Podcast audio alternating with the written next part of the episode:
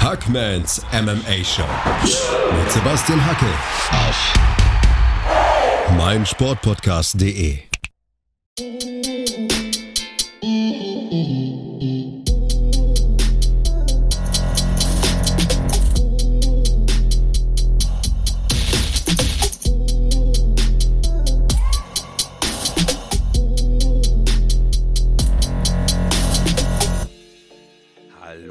draußen und herzlich willkommen zu Hackmans MMA Show auf meinsportpodcast.de. In wenigen Stunden ist es soweit. Ich darf für XYZ Sports in der Schweiz den Mega Main Event Kracher bei UFC 257 kommentieren. Conor McGregor gegen Dustin Poirier, das Rückmatch. Und zu Beginn dieser Ausgabe möchte ich mal ein paar Fanfragen von euch beantworten. Also, Frage 1. Deine Prognose zu UFC 257. Wie hat Poirier eine Chance gegen McGregor? Da muss ich ein bisschen weiter ausholen, denn in meinen Augen gibt es drei verschiedene Arten, einem Kämpfer im Stand zu begegnen. Möglichkeit 1. Also man kann natürlich immer versuchen zu initiieren, versuchen selbst etwas zu machen. Das wäre aber in meinen Augen komplett falsch, wenn man in der ersten Runde versuchen würde, gegen Conor McGregor in die Offensive zu gehen. Das wäre wie wenn man mit Anlauf in eine Kreissäge läuft. Ähm, da will ich gleich mal zu Option 2 kommen, denn schnell irgendeine starke Attacke im Stand zu starten, ist für mich der falsche Ehrgeiz gegen McGregor. Also Option 2, selber kontern wobei McGregor auch darauf warten dürfte. Also in meinen Augen auch nicht unbedingt das, was man bevorzugen sollte. Somit bleibt Poirier im Standkampf, also im Striking, nur die Möglichkeit 3 versuchen eine Reaktion bei McGregor zu erzeugen und dann Öffnungen finden. Was heißt das? Im Klartext muss Poirier viel fintieren. Er muss mit dem Jab arbeiten. Er ist ja ein passabler Boxer. Er muss sich rantasten. Er muss Fallen stellen. Vielleicht auch Level Changes. Und das bringt mich zur noch besseren Möglichkeit für Poirier, denn er ist ja auch ein guter Ringer.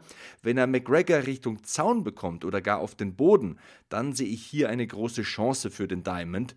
Denn ich finde, Poirier ist im Grappling und im Bodenkampf stärker als McGregor. Er ist Brazilian Jiu-Jitsu Black Belt. Und McGregor wird natürlich versuchen, dies um jeden Preis zu verhindern. Und das wird aber Dustin Poirier wiederum Wechselgeld kosten. Wenn er die Distanz überbrücken will, wenn er reinschießen will, dann ist das natürlich eine gefährliche Situation. Aber es ist eine Option für mich die beste. Frage 2. McGregor hat eine K.O.-Quote von 86%, Poirier nur von 52%. Dafür hat Poirier mehr Punktsiege, ein Indiz, dass es, umso länger der Kampf geht, eher für Poirier sprechen könnte. Großes Fragezeichen. Also ich würde das schon so unterschreiben. KO-Power schwindet mit fortlaufender Rundenzahl. Ähm, Poirier hat ja auch schon einige Fünf-Rundenkämpfe gewonnen. Zuletzt diese Schlacht gegen Dan Hooker, davor gegen Max Holloway, der ja aus, auch ein ausgezeichneter Striker ist. Also wenn es über die volle Distanz geht, kann Poirier sehr gut haushalten mit seinen Kräften. Er war schon in tiefen Gewässern, er war in diesen Championship Rounds. Dazu kommen auch seine hervorragenden Nehmerqualitäten und seine große Routine. 33 Profikämpfe, fast 10 Jahre UFC-Erfahrung. Also das ist schon eine Ansage. Ich denke, dass ein langer Kampf durchaus für Poirier sprechen könnte. Frage Nummer 3. An der Spitze der Leichtgewichtsdivision geht es sehr eng her. Dazu wird sich McGregor bei seiner Rückkehr auf die UFC-Bühne keine Blöße geben wollen. Die Frage dann am Ende, darf McGregor diesen Kampf überhaupt verlieren? Da gibt es ein ganz klares Nein von mir. Wenn McGregor zurückkommt, um einen Angriff auf den Titel zu starten, dann kann er sich eine Niederlage einfach nicht erlauben. Dann heißt es im Klartext, verlieren ist hier verboten. Ich meine, vor ihm im UFC-Leichtgewicht ist Poirier, also das wäre eine super Chance, den zu überholen oder dessen Rang einzunehmen. Dann ist da noch ein Justin Gaethje auf der 1, der hat ja schon gegen Habib gekämpft. Ähm, dazu kommt Charles Oliveira, der junge Mann mit der Wahnsinnsserie auf der 3. Der hatte noch keine Titelchance. Habib hat ja selbst gesagt, gegen den würde er sich vielleicht mal überlegen, zurückzukommen, denn der hat Potenzial. Also da gibt es ja einiges an Spekulationen. Dann gibt es ja auch noch Tony Ferguson, den man nicht ganz abschreiben darf. Dan Hooker kämpft an diesem Abend. Michael Chandler kämpft an diesem Abend bei UFC 257. Also das Leichtgewicht dürfte durchgeschüttelt werden. Vielleicht wird es sogar auf den Kopf gestellt. Verliert McGregor gegen Poirier, um die Frage zu beantworten, könnte er aber ratzfatz in der Rangliste nach unten rutschen. Das könnte dann nicht so positiv werden für ihn. Und dann lässt es sich von Seiten UFCs auch nicht so gut argumentieren, dass McGregor für einen baldigen Titelkampf in Frage käme. Wenn er den Gürtel in absehbarer Zeit wieder will, dann muss er um ganz klar zu antworten, bei UFC 257 gegen Dustin Poirier gewinnen. Frage Nummer 4. Gewinnt McGregor, stünde plötzlich auch ein Kampf gegen Habib Nurmagomedov im Raum, der Gerüchten zufolge einem Rücktritt vom Rücktritt nicht abgeneigt scheint. Wie siehst du seine Comeback-Chancen? Also, mich hat das schon ein bisschen überrascht, dass jetzt so schnell und so offen über ein Comeback von Habib spekuliert und äh, offenbar sogar schon verhandelt wird. Es ist ja nur ein paar Monate her, als er sagte, er hat seiner Mutter versprochen, dass er ohne den Vater Abdulmanab Nurmagomedov nicht mehr kämpfen will. Der hat ihm ja seit äh, Kindesbeinen in diesem Sport eine Betreuung und eine Ausbildung zuteil werden lassen, hat ihn immer gecoacht, hat ihn trainiert. Ähm, für die, die es nicht wissen, Abdulmanab Nurmagomedov ist ja im Vorjahr verstorben. Und das war so der Hauptgrund für Habib zu sagen, nee, ohne meinen Papa kämpfe ich nicht mehr. Das habe ich persönlich auch immer respektiert. Für mich ist Habib ein gläubiger Mensch, ein loyaler Mensch, ein Ehrenmann sozusagen. Ähm, vielleicht war es aber auch in diesem Moment eine sehr emotionale Entscheidung, als er den Rücktritt verkündet hat. Das weiß ich nicht. Ich stecke nicht drin in diesem Mann. Ich kann mir nur vorstellen, wie er tickt und ich kann ihn nur versuchen zu beurteilen. Und das sind natürlich auch immer subjektive Einflüsse damit äh, verbunden. Wenn er sich aber mit UFC-Präsident Dana White trifft, trifft und wenn er offen darüber spricht, wird auch ein bisschen was dran sein an diesen Comeback-Gedanken. Also er spielt wohl wenigstens mit diesen Comeback-Gedanken.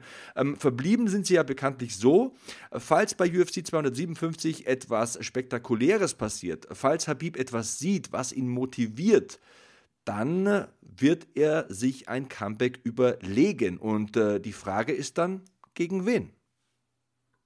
Und damit kommen wir zur Frage 5. Wie siehst du die Chance auf einen Rückkampf von Habib gegen McGregor? Ist das aus deiner Sicht so gut wie fixiert? Naja, also wenn McGregor bei UFC 257 in der Nacht von Samstag auf Sonntag gegen Poirier verliert, dann gibt es definitiv keinen Rückkampf gegen Habib. Das lässt sich einfach nicht verargumentieren. Habib ist der unbesiegte Champion, mega dominant, hat McGregor ja schon mal zum Abklopfen gezwungen. Ähm, Habib kommt sicherlich nicht aus dem Ruhestand, um gegen einen anzutreten, der da gerade verloren hat. Das ist undenkbar in meinen Augen. Wenn McGregor aber gewinnt, äh, dann kann ich mir Habib McGregor 2 auf jeden Fall vorstellen. Ja, das kann ich. Und dann pulverisiert dieser Rückkampf mit Sicherheit, aber auch alle bisher dagewesenen Rekorde. Also das wäre der größte Kampf der MMA-Geschichte. Da würde alles sprengen, was bisher da war. Aber Habib mag McGregor bekanntlich nicht und ähm, ich bin nicht sicher, ob er ihm die Genugtuung für einen Rückkampf überhaupt geben würde. Und außerdem, Warum sollte Habib zurückkehren? Warum sollte er das tun? Er, er, kann dabei eigentlich nur wenig gewinnen, aber sehr, sehr viel verlieren. Er würde sich dem Risiko aussetzen, seinen Nimbus der Unbesiegbarkeit aufs Spiel zu setzen. Er ist ja ungeschlagen und hat den Gürtel ja sozusagen, naja, niedergelegt noch nicht, aber er ist erstmal vorerst zurückgetreten als ungeschlagener, einstimmiger Champion und jetzt ausgerechnet gegen den Erzfeind zurückkehren. Da komme ich nicht äh, umhin zu sagen, wenn dann wegen dem Geld, weil die UFC hat ja unfassbare monetäre Möglichkeiten, um Habib gegen McGregor 2 möglich zu machen, um diesen Kampf zu realisieren. Ich hatte aber eigentlich immer gedacht, dass monetäre Gründe nicht die primäre Motivation sind für einen Habib Nurmagomedov, aber vielleicht hat er auch eher so einen Knackpunkt, so eine Schmerzgrenze, wo er sagt, naja, bei der Summe würde ich es mir überlegen und naja, vielleicht will es Conor auch ein zweites Mal beweisen. In meinen Augen kann er dabei einfach nur wenig gewinnen, aber hey, es wäre auf jeden Fall der größte Kampf der MMA-Geschichte. Nächste Frage. Leg dich fest. Wie geht das Ding aus? Wer macht's? ja, okay, dann lasse ich mir jetzt mal festnageln. Dann muss ich eine definitive Prognose abgeben und es tut mir in der Seele weh, wenn ich da die ersten Worte fassen muss, weil ich Dustin Poirier als Wohltäter sehr schätze. Er hat ja diese Good Fight Foundation, engagiert sich für wohltätige Zwecke, ähm, macht da wirklich tolle Sachen, ist ein Familienvater, hat diese kleine süße Tochter, ist ein absolutes Vorbild. Trotzdem tendiere ich eher zu Conor McGregor. Auf der anderen Seite schwanke ich wieder zu Poirier, denn der Sport ist ja so verdammt unberechenbar. MMA besteht zu 40% aus Upsets, das hat ja die erste Karte des Jahres gezeigt. Äh, die ersten drei Kämpfe der Maincard gleich mal allesamt per K.O. durch Außenseiter entschieden. Also das zeigt ja, wie verdammt unberechenbar dieser Sport ist, äh, wie viele Variablen er hat, was alles möglich ist. Man muss Poirier, einem Top 5 Weltklasse-Kämpfer mit über 10 Jahren UFC-Erfahrung, der enorm tough ist, der so viel Zähigkeit Möglichkeit hat, zutrauen, dass er dieses Ding gewinnen kann. Er hat einfach realistische Chancen, McGregor zu besiegen. Aber wenn ich mich festlegen müsste, und das muss ich ja hier, denn ich will ja der Frage auch gerecht werden, dann will ich sagen und dann würde ich auch sagen, McGregor gewinnt das in Runde 2 oder 3 durch Knockout. Er hat dieses Distanzgefühl, er hat diese Präzision, er hat die enorme Power in der Linken, aber er präsentiert auch immer wieder neue Waffen wie diese Shoulder Strikes und High Kicks. Das haben wir gegen Cerrone gesehen. Also meine Prognose ist McGregor in Runde 2 oder 3, aber das soll auf keinen Fall heißen, dass Dustin the Diamond Poirier chancenlos wäre. Schatz, ich bin neu verliebt. Was? Da drüben. Das ist er. Aber das ist ein Auto. Ja, eben. Mit ihm habe ich alles richtig gemacht. Wunschauto einfach kaufen, verkaufen oder leasen. Bei Autoscout24. Alles richtig gemacht. Vernimmt sich, was man will, Gerüchte entstanden. Fast nichts davon stimmt. Tatort. Sport. Wenn Sporthelden zu Tätern oder Opfern werden, ermittelt Malte Asmus auf meinsportpodcast.de. Folge dem True Crime Podcast, denn manchmal ist Sport tatsächlich Mord. Nicht nur für Sportfans. Weiter geht's bei Hackmans MMA Show auf meinsportpodcast.de mit euren Fanfragen zum Main Event von UFC 257. Da gibt ja The Mac Conor McGregor sein Comeback wieder mal. Da schreibt einer, es ist sein insgesamt drittes UFC Comeback. Kann er ohne die UFC nicht leben? Schwierige Frage, aber sehr gute Frage. Ich finde, er kann ohne UFC mit Sicherheit sehr gut leben. Er verdient ja allein mit seinem äh, Proper 12 Whisky einige Millionen und das Vermögen von Conor McGregor soll ja auch eine dreistellige Millionenhöhe mittlerweile äh, haben. Ähm, aber ich glaube, dass diese Trainingsroutine, so ein Trainingscamp, äh, dieser Grind äh, vor einem Fight, ähm, vielleicht die Chance auf den Titel im Leichtgewicht auch äh, seinem Leben eine gewisse Struktur gibt, die ihm auch als Mensch sehr zugute kommt. Ich glaube, das überträgt sich. Wir wissen ja, dass er in der Vergangenheit ab und zu mal ein bisschen zu oft und zu viel an seinem Whisky genippt hat, dass er auf Partys war, das Partyleben ein bisschen zu viel genossen hat. Deswegen sage ich, die UFC und der Grind, das Camp, die Vorbereitung, das Training, die Routine, all das tut ihm als Mensch gut. Das sieht man auch, wie er in den letzten Monaten gearbeitet hat. Er ist in einer ausgezeichneten Form. Er sah auch auf der Waage mega fit aus. Er hat das Championship Weight von 155 Pfund gebracht. Hätte er auch 156 wiegen dürfen, aber er hat es auf den Punkt gebracht und die Stimmen, die man aus seinem Trainingscamp hört, ähm, denkt an die vergangenen Podcasts mit äh, Niklas Stolze, mit Mandy Böhm, äh, die bei SBG trainieren unter John Kavanagh. Alle sagen, Connor ist ein absolutes Workhorse.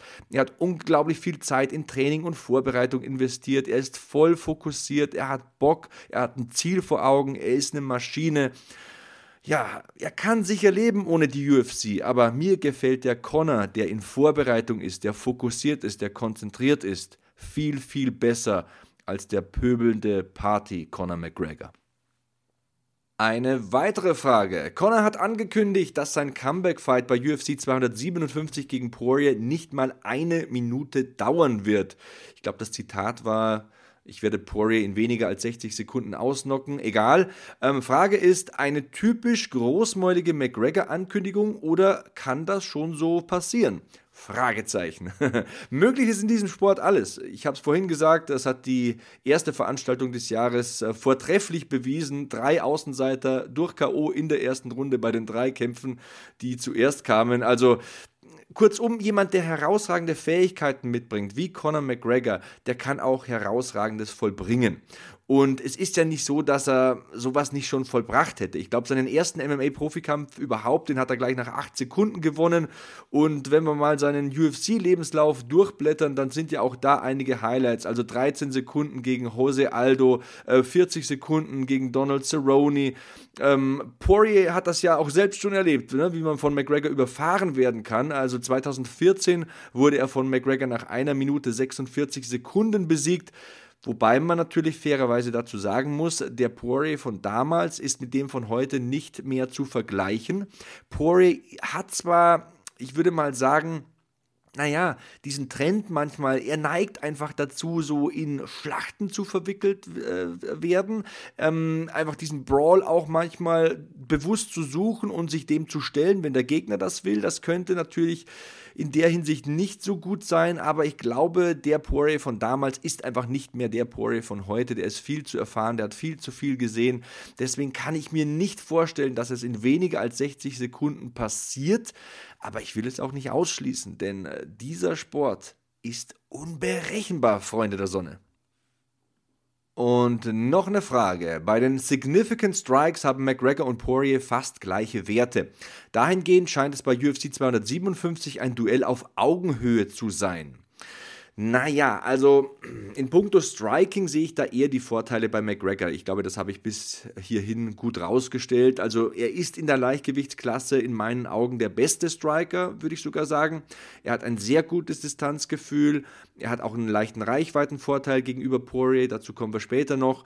Er hat auch die One-Punch-Knockout-Power kombiniert mit großer Präzision, das ist äußerst gefährlich. Dazu hat McGregor in den ersten Runden eine enorme Spritzigkeit, eine enorme Power. Das kann sehr viel Schaden sehr früh anrichten. Wenngleich ich das dem Poirier natürlich aber auch zutraue, dass er einen ersten Ansturm überstehen kann. Ähm, und das soll auch nicht heißen, dass Poirier nicht boxen kann. Im Gegenteil, der hat super gute Hände. Das ist auch ein starker Striker, einer der besten in dieser Division. Ich bitte euch, wer den Kampf gegen Max Holloway gesehen hat, gut, Holloway ist eigentlich ein Federgewicht, aber wer diesen Kampf gesehen hat, rein von technischer Seite, rein aus dem technischen Winkel, wenn man das mal betrachtet, dann war das erste Sahne. Ähm, aber McGregor ist nicht bekannt dafür, dass er sich in einen wilden Schlagabtausch begibt. Der zerlegt seine Gegner eher präzise. Ähm, Poirier ist oft in wilde Gefechte verstrickt. Ähm, dann steht er allerdings am Ende trotzdem noch, wenn sich darauf verzogen hat, weil er ein tougher Typ ist, weil er Nehmerqualitäten hat ähm, das kann aber auch gegen Conor McGregor in die Hose gehen. Also in puncto Striking sehe ich die Vorteile einfach äh, bei Conor McGregor, um es kurz zu machen. Eine kurze Frage, für die ich auch ja, eine kurze Antwort habe. Wie hoch sind die Siegchancen für Connor? Also ich sehe die bei ca. 60 zu 40 für McGregor. Poirier ist ein Top-5-Fighter, den man nicht abschreiben darf, aber er ist für mich der leichte Außenseiter und er ist auch der Außenseiter bei den Wettanbietern. Ja, dann äh, nochmal die Frage, hat äh, Poirier überhaupt eine Chance? Auf jeden Fall. Er hat eine unglaubliche Entwicklung hinter sich. Der ist als Mensch gewachsen, als Familienmensch, als Vater, als Ehemann gewachsen, aber auch als Kämpfer natürlich. Poirier ist ein Elite-Fighter mit einer breiten Palette an Fähigkeiten. Er ist ein guter Boxer, er ist ein ausgezeichneter Grappler. Ich habe es vorhin erwähnt, Brazilian Jiu-Jitsu Black Belt. Für mich vielleicht sogar ja, die Marschroute, die er gegen, gehen sollte, denn McGregor ist ein Ausnahmestriker, hat auch diese zwei ähm, Inch mehr Reichweite, also fünf Zentimeter mehr Reichweite zur Verfügung. Ich habe es ja vorher schon ein bisschen angesprochen. Am Boden ist Dustin Poirier jedoch Conor McGregor überlegen. Außerdem besitzt er diesen ausgeprägten Kampfgeist. Ähm, er ist enorm tough, sowohl körperlich als auch mental. Er ist ein großes Leichtgewicht, ein kräftiger Kerl. Also ja, verdammte Axt, Poirier hat Chancen gegen McGregor. Hier nochmal diese Frage. K.O. in weniger als 90 Sekunden. Ähm, ja, ich muss mich da fast schon wiederholen. Also in diesem unberechenbaren Sport ist einfach alles möglich. Diese erste Fight Night 2021 hat mir die Augen geöffnet, äh, falls die Augen nicht schon offen waren. Drei Erstrunden-K.O.s von Außenseitern. MMA ist einfach ein Sport, der zu 40% aus Absatz besteht. Überraschungen sind an der Tagesordnung. Und dann nochmal zu guter Letzt die ominöse Frage, kommt Habib zurück? Ähm, ja, er würde sich nicht mit UFC-Präsident Dana White treffen, wenn er nicht wenigstens mit dem Gedanken spielen würde, zurückzukehren. Und er hat selbst gesagt, dass ihn der junge Oliveira zum Beispiel reizt. Natürlich besteht auch die Möglichkeit auf den Rückkampf gegen Connor, der, ich habe es erwähnt, alle Rekorde pulverisieren würde. Meine Frage nochmal, um es deutlich zu machen, das Problem, das ich damit habe, was kann Habib gewinnen? Aber was kann er verlieren? Also er ist ungeschlagen, er hat etwas erreicht, das es noch nie gab in diesem Sport. Ungeschlagen als amtierender Champion, als Pound for Pound Nummer 1 zurückzutreten, das wäre einzigartig, das wäre unanfechtbar, das äh, ja, würde ihn auf so einen Sockel heben. Deswegen hatte ich ja immer vermutet, dass er die Sporttasche im Schrank lassen wird ähm, für immer und ewig. Aber er ist auch ein Wettkämpfer. Er hat äh, das Ringen, das Sambo, allgemein diesen Wettkampfgeist von seinem Vater in die Wiege gelegt bekommen. Seit er drei Jahre alt ist, trainiert er, kämpft er, grappelt er, ringt er. Ich glaube, das bekommt man nicht so leicht aus einem Menschen raus. Und ich kann mir natürlich vorstellen, dass er zurückkehrt. Ähm, es wäre mega für uns Fans. Also da würden sich äh, Kämpfe, Duelle ergeben ja, das wäre traumhaft. Ähm, vielleicht doch nochmal irgendwann gegen Tony Ferguson. Also ich weiß nicht, das dann das sechste oder siebte Mal. Natürlich dieser Rückkampf gegen Conor McGregor, der Millionen und Abermillionen generieren würde, aber auch viele junge Wilde, die er noch nicht vor der Flinte hatte, wie ein Charles Oliveira, der so tolles leistet momentan. Ja, ähm, es ist vorstellbar. Ich habe ein paar Probleme damit. Auch die Schnelle der Entscheidung. Zuerst äh, hat sich das ja so bewusst angehört. Ja, ich habe es der Mutter versprochen. Ohne Vater kämpfe ich nicht mehr. Vielleicht was aber doch emotional. So eine restlose Gewissheit, so eine restlose Sicherheit gibt es da einfach nicht im Moment sage ich ja, ich kann es mir vorstellen. Er sagt ja auch selbst, wenn etwas Spektakuläres passiert im Kampf ähm, Chandler gegen Hooker, gegen die beiden hat er ja auch noch nicht gekämpft. Oder bei McGregor gegen Poirier, dann überlege ich es mir vielleicht nochmal. Wir werden sehen. Momentan sage ich ja vom Gefühl her. Ähm, es kann aber auch ein Nein sein. Wir werden es erfahren bei UFC 257 und das waren erstmal alle eure Fragen. Ähm, ich hoffe, ich habe einen guten Job gemacht, die Fragen zu beantworten. Gebt mir gerne Feedback unter dem Hashtag HackmanMMA. Ich bin Sebastian Hackel auf Twitter. Ich benutze auch Instagram. Auch da bin ich Sebastian Hackel. Ihr könnt mir auch da gerne weitere Fragen stellen für die nächsten Ausgaben. Ihr könnt den Podcast ähm, bewerten, übrigens auch bei Apple Podcasts. 44 Menschen haben da es bereits bereits getan. Es gibt 43 5-Sterne und eine 4-Sterne-Bewertung. Ich bin da sehr stolz drauf und ich freue mich, wenn es weitere Bewertungen äh, gibt. Ähm, das ist ja auch immer eine Bewertung der Arbeit und wenn es eine positive Bewertung ist, dann ist das auch eine Motivation und äh, freut mich umso mehr.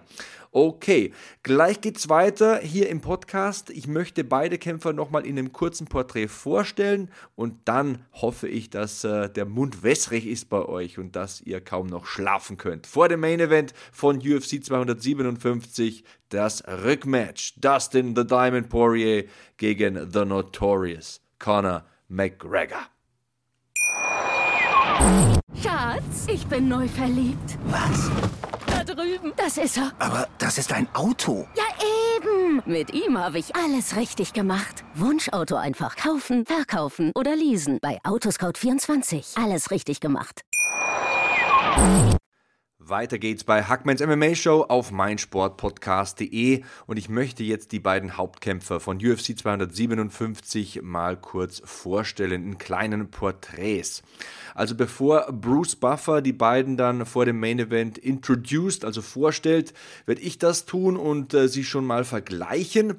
Und äh, da gibt es ja nicht viel Unterschied. Das sind ausgeglichene Verhältnisse im Hauptkampf. Beide sind 32 Jahre alt, beide sind 1,75 groß, beide haben das Gewicht gemacht. Poirier 156 Pfund, McGregor 155. Allerdings hat Conor McGregor einen Reichweitenvorteil von 5 cm. 74 Inch zu 72 Inch bei Poirier. Ähm, das spielt McGregor mit Sicherheit in die Karten. Ähm, er ist ein sehr guter Striker, für mich der beste in der Division. Er kämpft aus der Rechtsauslage, hat diese harte Linke und wenn man natürlich da ein bisschen mehr Distanz ähm, von den körperlichen Voraussetzungen her generieren kann, ist das freilich ein Vorteil. Bleiben wir doch mal ähm, bei McGregor. Was gibt es sonst über ihn so zu sagen? Also für die, die ihn nicht kennen, äh, es gibt ja auch MMA-Einsteiger hier, die den Podcast hören ab und zu. Das wird mir ja auch ähm, immer wieder mal geschrieben. Der Mann kommt aus Dublin, Irland, ähm, trainiert da im SBG Camp. Ähm, ihr habt vielleicht die vergangenen Podcasts gehört mit Mandy Böhm, ähm, mit Niklas Stolze. Ähm, der Trainer von Conor McGregor ist John Kavanagh, eine echte Koryphäe in diesem Sport. McGregor hat eine Bilanz von 22 Siegen und 4 Niederlagen. Ähm, er ist ähm, Profi seit dem Jahr 2008, also er ist auch schon sehr erfahren. 19 seiner 22 Siege kamen durch K.O. zustande. Also er hat nur einen Sieg durch Aufgabe auf dem Konto per Rear Naked Choke. Ich glaube, das unterstreicht das, was ich vorhin gesagt habe. McGregor ist ein ausgezeichneter Striker mit großer One-Punch-Knockout-Power, hat auch 14 Siege in der ersten Runde erzielt. Ähm, berühmt geworden ist er ja in der UFC durch die Tatsache, dass er zwei UFC-Titel gleichzeitig halten konnte, also den Titel im Federgewicht und den Titel im Leichtgewicht. Es gab natürlich auch die Ausflüge ins Weltergewicht äh, gegen Diaz und Cerrone. Ähm, an diesem Abend, äh, ähm, wenn es dann gegen Dustin the Diamond Poirier ins Oktagon geht, kämpft er interessanterweise erst zum dritten Mal im Leichtgewicht. Ähm, bisher eine Bilanz von 1 zu 1. Es gab ja die Niederlage gegen Habib und es gab natürlich freilich äh, den äh, Titelgewinn im Leichtgewicht, also einmal gewonnen, einmal verloren. Es wird erst der dritte Kampf im Leichtgewicht für Conor McGregor sein. Ähm, seine ersten Kämpfe in der UFC fanden ja im Federgewicht statt, also das mal so als Fun Fact. Ja, was gibt es sonst noch so zu sagen über Ian the Mac is uh, back? Das ist ja immer so mein Spruch. The Notorious One is back. Ein Jahr also nach diesem Sieg gegen Donald Cerrone, nach diesem dauernden Hickhack, ähm, ich trete zurück, nee, ich trete nicht zurück, ich trete zurück, ich habe Rechtsstreitigkeiten, ich prügle mich in der Bar, ähm, äh, ich habe auf meiner Yacht Probleme mit der Justiz. Ähm, ist er also einfach endlich wieder mal als Kämpfer zurück und ähm, seine Kämpfe, die brechen ja immer alle Rekorde. Er war der erste Two-Division-Champion, hielt das Gold im Federgewicht und Leichtgewicht, ich habe es erwähnt, hat ähm, Jose Aldo damals in 13 Sekunden K.O. geschlagen. Also äh, so viele faszinierende, fesselnde Punkte an ihm, Momente mit ihm. Er ist eine charismatische Persönlichkeit. Er zieht die Menschen vor die Bildschirme. Und wenn er fit ist, wenn er motiviert ist, wenn er fokussiert ist, wenn er zielgerichtet ist, wenn er ein Ziel vor Augen hat, dann gehört er in meinen Augen zu den besten Kämpfern aller Zeiten. Er ist in meinen Augen auf jeden Fall mal der berühmteste Kämpfer aller Zeiten und er sieht hochmotiviert aus. Er sieht fit aus. Der Mann hat kein Gramm Fett am Körper, hat da wirklich mit Plan diesen Cut auf 155 150 Pfund geschafft, hat die ideale Balance zwischen Power und Ausdauer gefunden, das hat er selbst gesagt. Er sah mega fokussiert aus und ja, da lecke ich mir die Finger, da kriege ich Gänsehaut, wenn ich darüber spreche, da freue ich mich drauf, diesen Kampf dann in der Nacht von Samstag auf Sonntag zu kommentieren. Ähm, ja, er hat diesen Ausflug ins Boxen gemacht. Das äh, ist vielleicht der Punkt, wo die meisten von euch Überschneidungen mit ihm haben, die noch nicht lange MMA schauen. Also er stieg ja damals ohne einen einzigen Profikampf äh, in den Boxring gegen Floyd Mayweather. Es war, ich glaube, der zweiterfolgreichste Pay-per-view in der Geschichte des Boxsports. Also da sieht man mal die Zugkraft eines Conor McGregor. Äh, viele Menschen halten Floyd Mayweather ja für den besten Boxer aller Zeiten und ich muss sagen, wenn man das glauben will, dann hat ja Conor McGregor McGregor da auch nicht schlecht ausgesehen und das unterstreicht ja nochmals meinen Punkt und äh, die Aussage, die ich vorher getan habe, getätigt habe, dass McGregor ein hervorragender Striker ist, dass er vom Striking lebt. Ähm, ja, ähm, wenige Kämpfer kommen einfach mit Druck so gut zurecht wie Conor.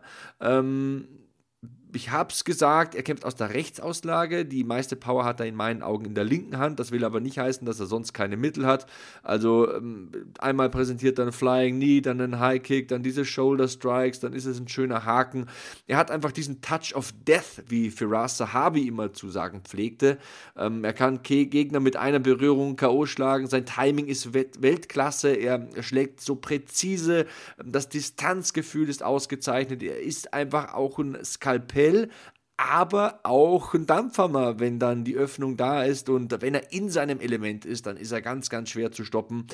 Ähm, er soll angeblich viel Grappling und Groundwork äh, trainiert haben. Er ist ja mittlerweile auch BJJ Braungurt, hat sich da offensichtlich weiterentwickelt und hatte auch mit John Kavanagh einen sehr guten Coach in dieser Richtung an der Hand. Äh, wir werden sehen. Vielleicht präsentiert er ja irgendwie einen Triangle oder einen Armbar. Das wäre ja was. Ne? Also seine Karriere ist auf jeden Fall mal eine Karriere voller Highlights. Also ich glaube, so viele Bonuszahlungen wie Conor McGregor eingeheimst hat in der Anzahl der Auftritte, das ist eine ordentliche Quote. Ähm, ja, nochmal zusammenfassend, UFC-Champion im Federgewicht, den Titel hat er damals abgegeben. Er war UFC-Champion im Leichtgewicht, den hat er an Habib Nurmagomedov verloren. Da haben wir ja heute ordentlich über das potenzielle Rückmatch gesprochen. Vor seiner Karriere war er natürlich bei Cage Warriors auch Champion im Federgewicht und Leichtgewicht. Ähm, der Mann ist der größte Star im MMA und ihm gegenüber steht in der Nacht von Samstag auf Sonntag Dustin the Diamond Poirier. Ähm, ja, wir haben die Fakten aufgedröselt. Ähm, auch Poirier ist 32 Jahre alt, auch er ist 1,75 groß. Er hat einen kleinen Reichweiten-Nachteil. Auch er kämpft übrigens aus der Rechtsauslage. Der Mann aus Lafayette, Louisiana. Ähm, seinen Stil beschreibt er als Thug Jitsu. Ich glaube, das ist aber eher ja, lustig gemeint, denn Poirier ist ein solider Boxer mit ähm, soliden Fähigkeiten auf dem Boden und im Bereich Grappling, wenn er darauf zurückfallen muss. Ähm, er ist ein Kämpfer in jeder Hinsicht, also er ist mental tough, ist auch schon lange dabei. Drei, 33 Profikämpfe hat er bisher bestritten, eine sehr ordentliche Quote, also 26 zu 6 und ein No-Contest. Wenn er verloren hat, dann waren es die Besten der Welt, dann war es ein Habib, dann war es ein Conor McGregor und so weiter und so fort. Auch er hat einige Boni eingeheimst in der UFC, also er hat auch schon Kämpfe durch Knockout und äh, spektakuläre Aktionen entschieden. Ja, und ich freue mich drauf, wenn er dann reinkommt. Meistens kommt er ja rein mit äh, The Boss von James Brown und er will ja der Boss werden im Leichtgewicht. Er will diesen Champion-Titel holen. Interims-Champion war er bereits, aber an Habib Nurmagomedov ist er damals nicht vorbeigezogen. Den äh, Titel konnte er nicht praktisch vereinigen und er gibt trotzdem nicht auf. Er ist ein Kämpfer, er ist ein Vorzeigeprofi, ein unermüdlicher Arbeiter. Für mich ein absolutes Vorbild. Ähm, Familienmensch, Vater, Ehemann, engagiert sich für wohltätige Zwecke. Diese Good Fight Foundation ist wirklich ein tolles Projekt. Jetzt hat er sogar seine eigene Steaksoße auf den Markt gebracht. Ich glaube, die muss ich mir auch mal bestellen. Dustin Poirier will ich einfach äh, unterstützen. Das ist ein ganz, ganz vorbildlicher Kerl und der hat sich ja auch zum Main Event Fighter gemausert. Er hat sich so stark entwickelt, auch als Kämpfer tritt immer gegen die Besten der Welt an, ist ein Tier im Oktagon. Das beweisen ja seine Siege gegen Dan Hooker zuletzt. Was für eine Schlacht. Äh, Max Holloway, ich habe vorher drüber gesprochen. Eddie Alvarez, Justin Gaethje, Anthony Pettis. Meine Güte, also der Typ hat über die Jahre alles gesehen. Und ja, seine Fähigkeiten noch ein letztes Mal kurz zusammengefasst, also er ist ein sehr guter Grappler, er ist ein BJJ Black Belt. Ähm, er hat zum Beispiel, aufpassen, einen sehr guten Guillotine-Choke. Aber er ist auch ein guter Boxer, er hat die Knockout-Power. Man hat gesehen, welchen Schaden er sofort anrichten konnte gegen Max Holloway. Der hat den so schnell aus der Bahn geworfen, dass der nicht mehr zurückgekommen ist, so richtig, weil Poirier eben eine richtige Power hat unter den äh, vier Unzen Handschuhen, weil er ein wahres Leichtgewicht ist. Also der Mann ist wirklich für diese Gewichtsklasse ein großer Kerl, kräftiger Kerl mit viel Dampf unter den äh, Handschuhen und ähm, ja, das muss man respektieren. Also man kann nicht sagen, Poirier ist ein schlechter Boxer und McGregor ist ein guter. Nee, Poirier Poirier ist sehr gut für diese Division. McGregor ist einfach phänomenal und ausgezeichnet. Ähm, Abschließend nochmal ein paar Worte. Wie fasse ich das dem Poirier zusammen? Ja, ähm, ich blicke nochmal hier auf die Statistiken. 13 Siege durch K.O., 6 Siege durch Aufgabe, also die Aufgabesiege deutlich mehr als bei McGregor. Auch er hat eine tolle Serie, fünf seiner letzten sechs Kämpfe gewonnen, die einzige Niederlage gegen Habib. Ich meine, den hat noch nie einer besiegt, was soll man sagen? Auch Poirier hat zwölf Siege in der ersten Runde erzielt. Ähm, One-Punch-Knockout-Power ist auch da ein Thema. Ähm, er ist der ehemalige Interims-Champion im Leichtgewicht gewesen. Ich glaube, das zeigt, äh, warum er die Nummer 2 der Welt immer noch ist. Ähm, auch nach dem Kampf, den er nicht gewinnen konnte gegen den Champion Habib Nurmagomedov. Er ist einfach Weltklasse. Er gehört zur Elite. Hat das möchte ich einfach nochmal betonen, diesen mega langen Weg hinter sich. Ich meine, der war schon bei der WEC und hat dann von der Pike auf bei der UFC sich hochgearbeitet, gehört jetzt einfach mit Fug und Recht zur Top 5 und ja, bevor ich zu lange werde für heute, ihr merkt, ich bin begeistert. Ich werde das Ganze in der Nacht von Samstag auf Sonntag bei XYZ Sports für die Fans in der Schweiz kommentieren. Ähm, freue mich mega auf diese neue Aufgabe, freue mich auf diesen tollen Kampf und äh, ja, hier auf meinem Schreibtisch, da liegt auch noch der Rest der Card, also da kämpft ja zum Beispiel ein Dan Hooker gegen Michael Chandler, das wird toll.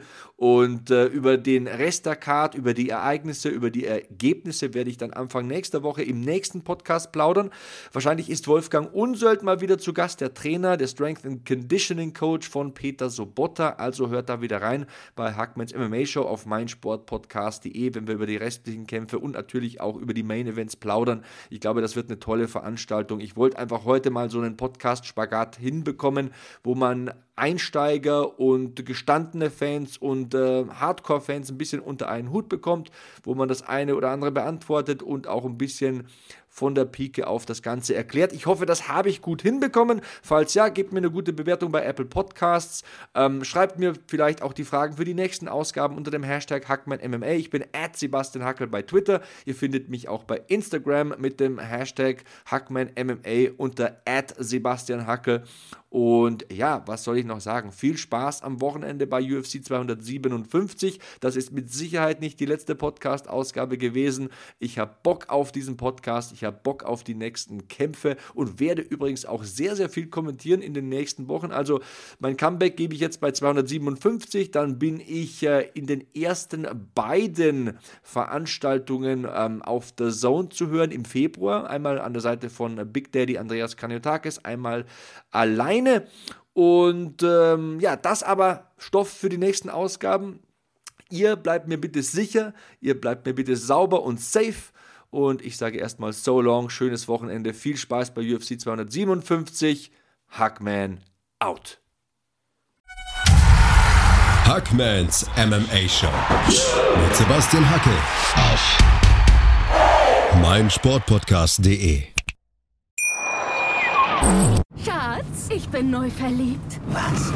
Da drüben. Das ist er. Aber das ist ein Auto. Ja, eben. Mit ihm habe ich alles richtig gemacht. Wunschauto einfach kaufen, verkaufen oder leasen. Bei Autoscout24. Alles richtig gemacht. Wie baut man eine harmonische Beziehung zu seinem Hund auf? Puh, gar nicht so leicht. Und deshalb frage ich nach, wie es anderen Hundeeltern gelingt, beziehungsweise wie die daran arbeiten. Bei Iswas Dog reden wir dann drüber. Alle 14 Tage neu mit mir, Malte Asmus und unserer Expertin für eine harmonische Mensch-Hund-Beziehung, Melanie Lippisch. Iswas Dog mit Malte Asmus. Überall, wo es Podcasts gibt.